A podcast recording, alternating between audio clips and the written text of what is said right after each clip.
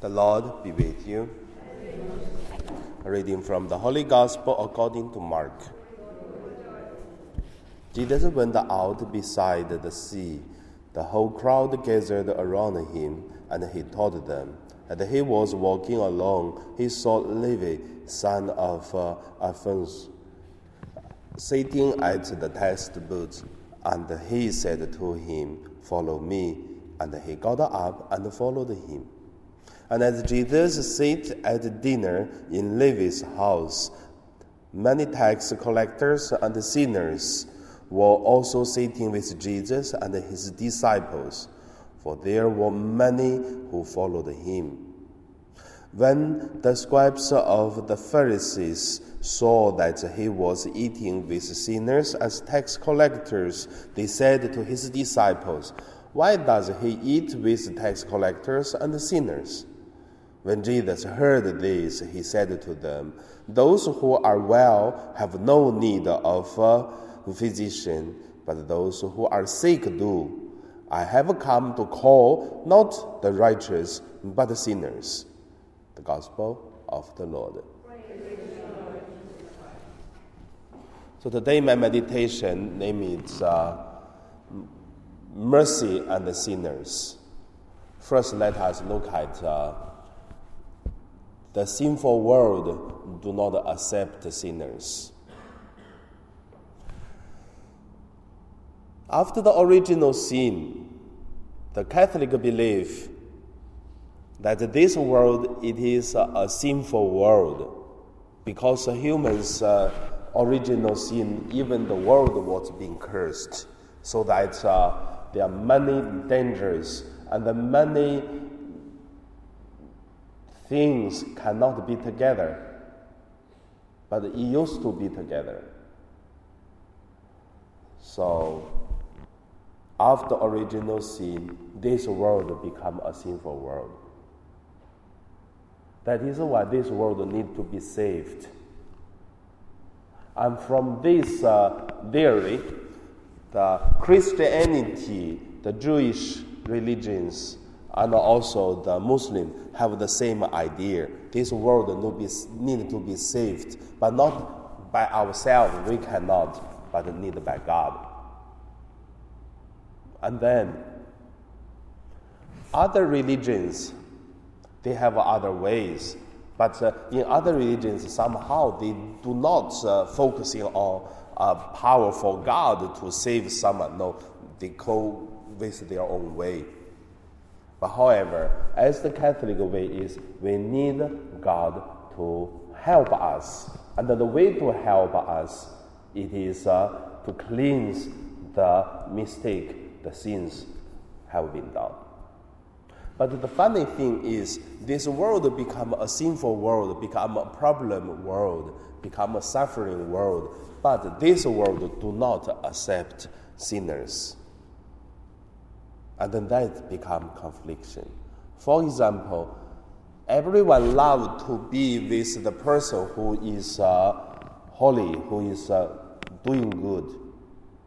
If we hear someone to say this person doing this bad, doing that bad, and then soon you can see this person will lose some friends. It doesn't mean that the person got nothing good there's still something good. However, that person will lose some friends. That called rumors. Whether it is real, it doesn't matter, because the human being reject something wrong, which is also helpful for some people to alert, to be alert that to do good, to be better. But however, if that is not true, just that depends on one person say, then that become another sin.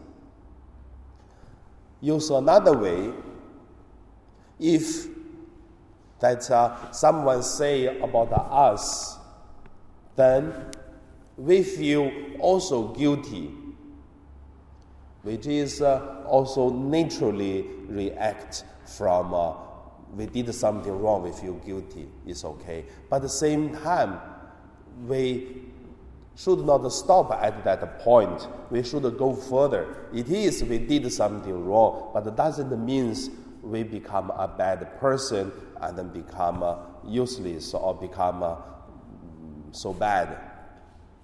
The next thing is to be saved. So that's the second point. God walked into the sinful world. From the beginning of the Gospel John, he said, the, In the beginning there is a word, the word was God.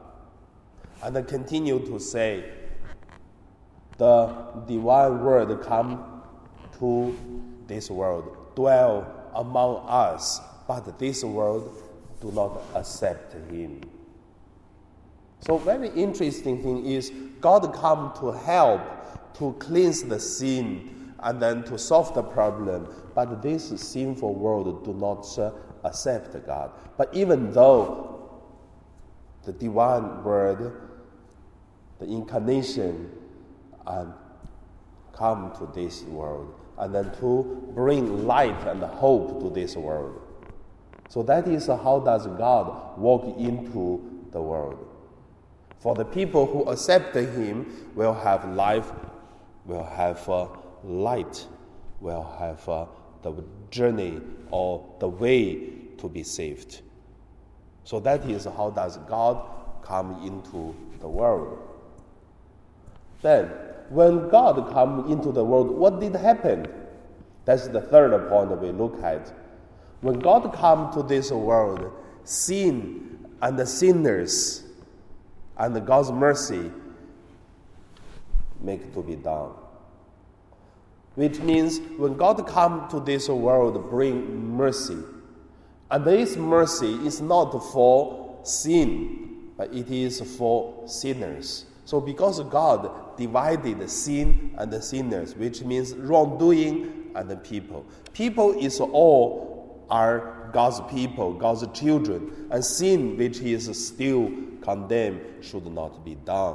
When we look at uh, the Jesus nailed on the cross, we can see that uh, Jesus wants to save, but at the same time cannot ignore the sin. So because of sin, uh, Jesus was uh, nailed on cross, but also because of sinners, that uh, even at the last uh, breath of uh, Jesus, he said to the right side person, the sinner, to say, "Today you will me will go to the paradise of uh, paradise of uh, my Father."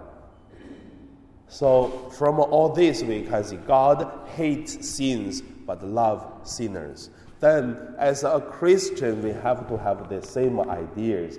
We hate the sins, but we love God's children. So that is today's uh, gospel's uh, spirituality. When Jesus walked into Levi's, uh, the tax collector's boots, and he eat with the tax collectors and the sinners, but same time he hate the sins. That is why he said to Levi, "Follow me," and he immediately followed him, started of uh, cleaning the sins and save this world. So that is uh, today sinners and mercy. Now we pray.